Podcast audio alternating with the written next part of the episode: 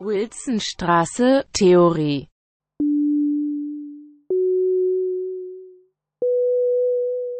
Drittens. Mimesis und das politische Leben. Für Platon ist die Mimesis, so haben die Ausführungen der letzten Abschnitte gezeigt, eine Art des Vortrags und der Darstellung. Vor allem in der zuerst diskutierten Stelle des dritten Buches unterscheidet Platon zwischen zwei Weisen der Mimesis. Jener, in der der Vortragende selbst erkennbar bleibt, eben das epische Erzählen, und jener, in der es keine markierte Erzählposition gibt, das Drama. Wahre Mimesis, also jene erste Form des guten Erzählens, ist nur da möglich, wo eine Geschichte oder ein Mythos durch Chorgesang als reines Erzählen wiedergegeben wird oder wenn das Epos, in dem handelnde Personen zur Sprache kommen, immer wieder zum Erzähler zurückkommt, so dass die Position von Nachahmer und Nachgeahmten erkennbar bleibt. Die dramatischen Gattungen also dort, wo Schauspieler verschiedene Sprecherpositionen verkörpern, widersprechen somit dieser wahren oder guten Mimesis. Deswegen die Kritik Platons an der Tragödiendichtung Homers im zehnten Buch, aber auch generell am Theater. Platons Mimesis-Kritik, so können wir sagen, ist eine explizite Kritik am Theater. Denn auf der Bühne wird die Mimesis zu einem So-Wie. Hier entsteht ein Schein der Präsenz indem der Schauspieler für einen anderen spricht und nicht dessen Rede indirekt wiedergibt. Mimesis ist also, so hat Platon ja im dritten Buch ausgeführt, für ihn nur dann akzeptabel, wenn es einen Abstand zwischen Nachahmendem und Nachgeahmten gibt.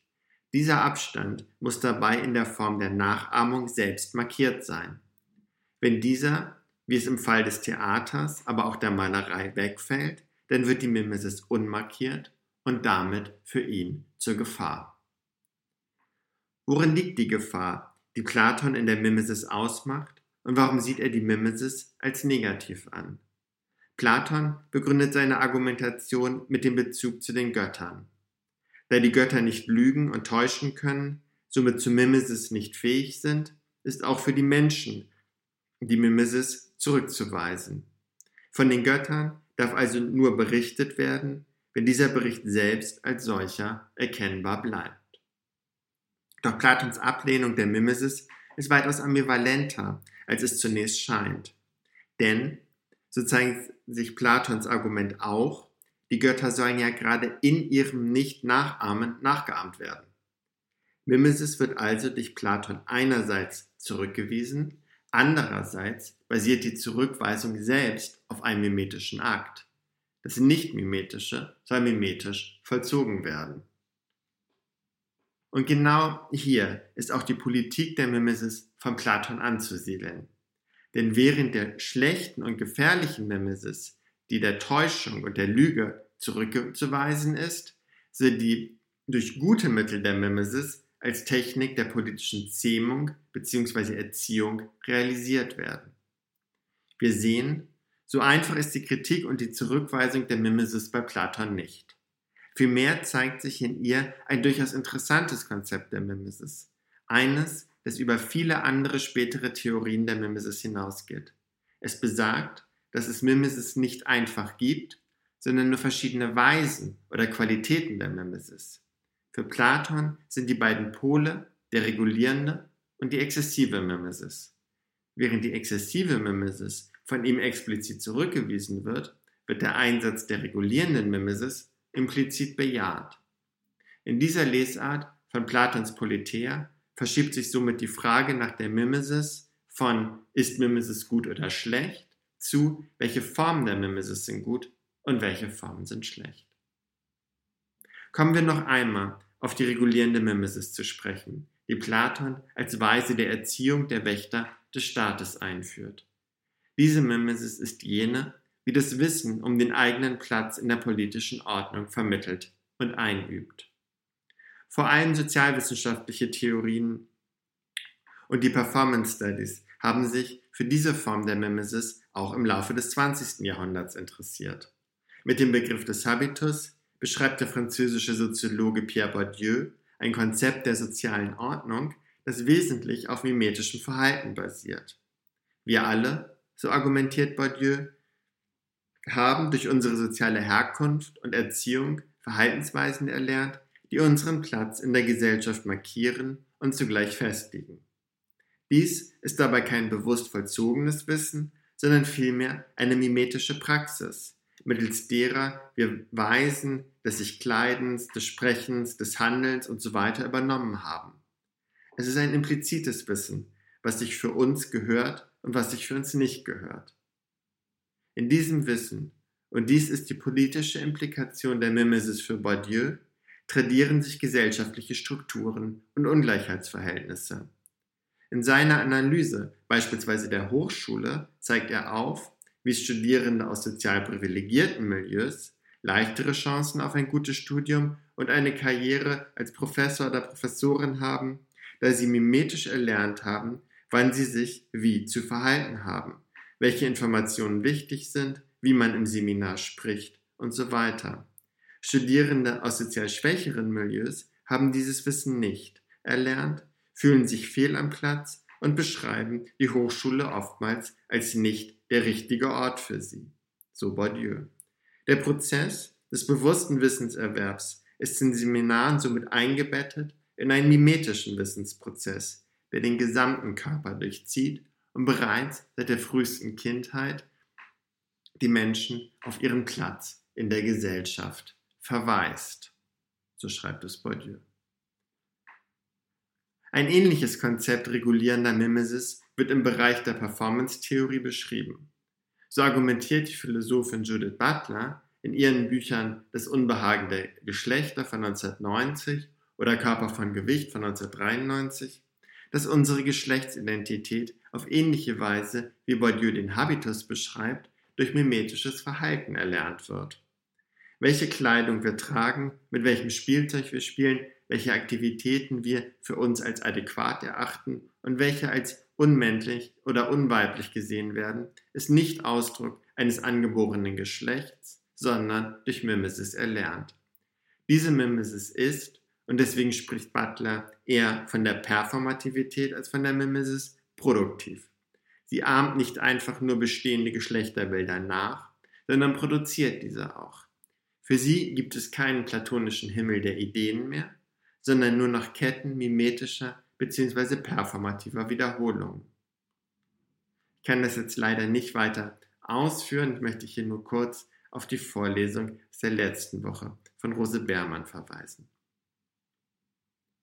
Eine Schnittstelle von Theater und Anthropologie beschreibt auch Richard Schechner, einer der Gründer der Performance Studies, die mimetische Dimension im Prozess der Performance als seinen Begriff Restoration of Behavior. Verhalten ist für ihn immer das Wiederherstellen von vergangenem Verhalten. Jede Handlung, und hier gleicht seine Argumentation derer von Bourdieu und Butler, ist niemals nur von mir selber ausgeführt, sondern entsteht in der Aktualisierung eines Wissens, das außerhalb meiner selber liegt. Für Schechner ist damit das Ritual, sei es das Ritual als aufwendig inszeniertes Ereignis oder als kleines Alltagsritual, gerade jener Ort, in dem die Wiederholung von Verhalten besonders ausgeprägt ist. Und nimmt auch das Ritual einen zentralen Platz in seinen Analysen von Performance und Theater ein. Wir sehen, wie hier im alltäglichen Verhalten, aber auch in den Aufführungen des Theaters die Mimesis eine ordnende Funktion einnehmen kann.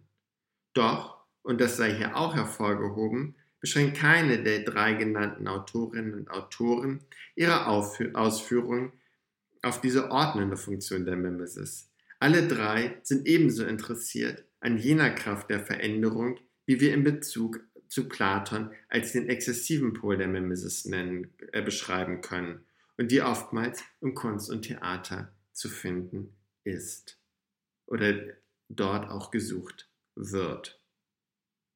Was ist nun die exzessive Mimesis? Jene Form der Mimesis, die Platon also als schlecht ablehnt.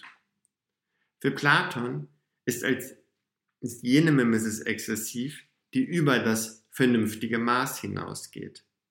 Dann wird, so schreibt er, alles zur möglichen Simulation und es sei unmöglich zwischen Mimesis und Wahrheit zu unterscheiden.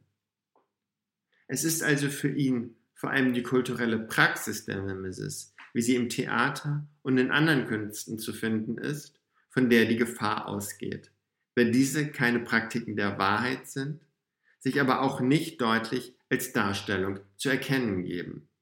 Platons Problem ist dabei jedoch größer als nur die Angst, dass Menschen durch die Mimesis getäuscht werden, beziehungsweise durch diese Täuschung erregt werden könnten.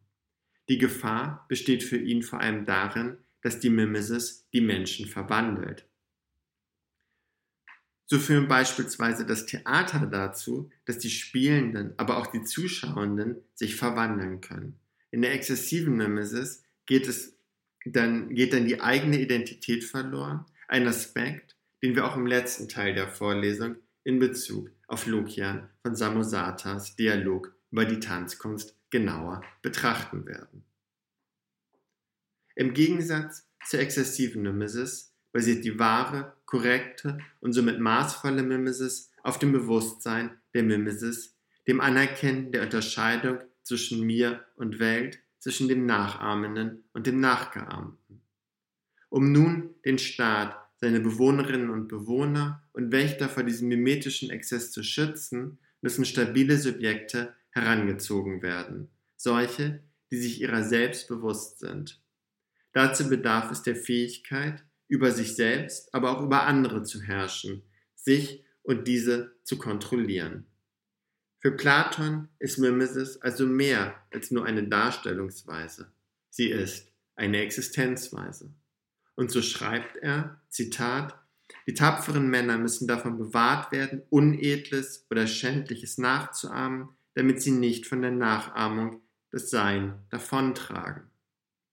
Dass sich die, diese Gefahr nicht nur auf die Männer der Polis, sondern auf alle, selbst wie er schreibt, Mägde und Knechte, Sklaven, Wahnsinnige, selbst Tiere bezieht, die ebenfalls nicht nachmachen sollen, zeigt, wie grundlegend für ihn die Gefahr der Mimesis ist. Als eine gefährliche Existenzweise besitzt sie eine orgiastische bzw. exzessive Dimension, die dazu führt, dass man sich an anders Nichtmenschliches angleicht und in dieses verwandelt. Zum Bewahren vor, dem Exe, vor der exzessiven Mimesis führt Platon die Erziehung und die Pädagogik als wichtige Techniken des Staates aus. Durch sie sollen die tapferen Männer geschützt und zu stabilen Subjekten erzogen werden. Doch mit der Pädagogik kommt erneut das ambivalente Verhältnis Platons zur Mimesis zum Ausdruck. Denn auch die Pädagogik operiert durch Mimesis. Als eine Form des Ein- und Umgewöhnens besitzt sie eine theatrale Dimension des Vormachens bzw. der Nachahmung. Als eine Form der ganzheitlichen Bildung setzt sie auf nicht begriffliche Formen der Nachahmung, also Verhaltens-, Wahrnehmungs- und Erkenntnisbildung. Denn durch die repetitive Nachahmung wird nicht nur das Verhalten eines Subjekts reguliert, der Mensch entsteht somit als gefestigtes Subjekt. Diese Formen nicht begrifflicher Mimesis setzen dabei in frühester Kindheit ein und sind somit Teil jeglicher Form der Erziehung. Im 20. Jahrhundert wurde diese beispielsweise durch den Säuglingsforscher Daniel Stern aufgegriffen, der die Herausbildung des Ich in der Säuglingsphase als einen mimetischen Prozess zwischen Säugling und Mutter bzw. erster Bezugsperson untersucht hat und dabei interessanterweise immer wieder auf das Theater und den Tanz als Modelle für sein Denken zurückgegriffen hat. Auch hierfür findet ihr die Literaturangabe am Ende der Folien. Sterns Untersuchungen zur frühkindlichen Mimesis sind dabei nicht nur eine Fortführung einer von Platon geforderten Pädagogik, sie bauen ebenso auf einem zweiten Aspekt auf, der bei Platon, später auch bei Aristoteles entscheidend ist. Die Fähigkeit zur Mimesis ist eine anthropologische Dimension, so argumentieren die Autoren. Jeder Mensch besitzt sie und jeder kann sie ausführen. Das mimetische Vermögen wohnt dem Menschen inne. Wir erinnern uns an das Drei-Betten-Beispiel und Platons Kommentar, dass die Kunst des Malers nichts Besonderes sei. Auch hier ist es die Idee, dass jeder sie ausführen kann, die Platon zu solch einer Aussage kommen lässt. Und weil die Nachahmung eine Naturanlage des Menschen ist, bedarf es für Platon so viel Aufmerksamkeit, sie richtig, sprich in angemessenem Maße auszuführen. Als Gefahr ist ihr jeder Mensch ausgesetzt. Aber als Möglichkeit, sich dieser Gefahr zu widersetzen, steht sie jedem Mensch zur Verfügung. Und so geht es sich in der Erziehung nicht darum, die Nachahmung zu erlernen, sondern mittels Nachahmung zu lernen. Durch Nachahmung soll gute Nachahmung gelernt werden. In dieser Verbindung von Anthropologie, Pädagogik und Politik situiert sich Platons Denken über die Mimesis. Zwischen Gefahr und Regulierung, zwischen Ordnung und Exzess bildet die Mimesis eine vielschichtige Praxis, die sich zentral in den Künsten, dem Theater und seinen Erzählweisen wiederfindet, die aber auch darüber hinaus in den alltäglichen Handlungen als eine Existenzweise Wirkung zeigt.